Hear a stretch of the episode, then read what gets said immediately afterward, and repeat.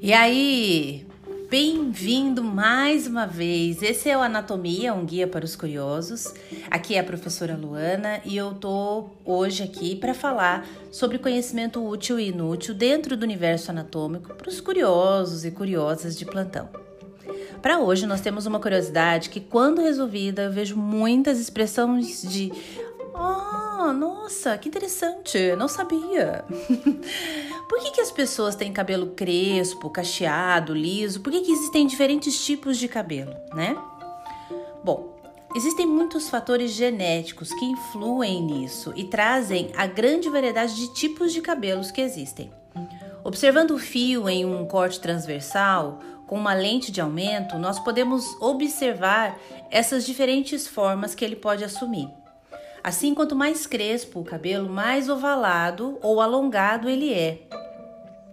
Mais helicoidal é o seu crescimento. Quanto mais redondo for o fio de cabelo, mais liso ele vai ser e aí ele vai crescer de uma forma mais reta. Nossos, nossos ancestrais que viviam em locais onde o sol incidia de forma muito intensa sobre o couro cabeludo tinham um cabelo que crescia dando voltas sobre si mesmos é, o cabelo ovalado, se acumulando mais próximo da cabeça e protegendo o cérebro de superaquecimento.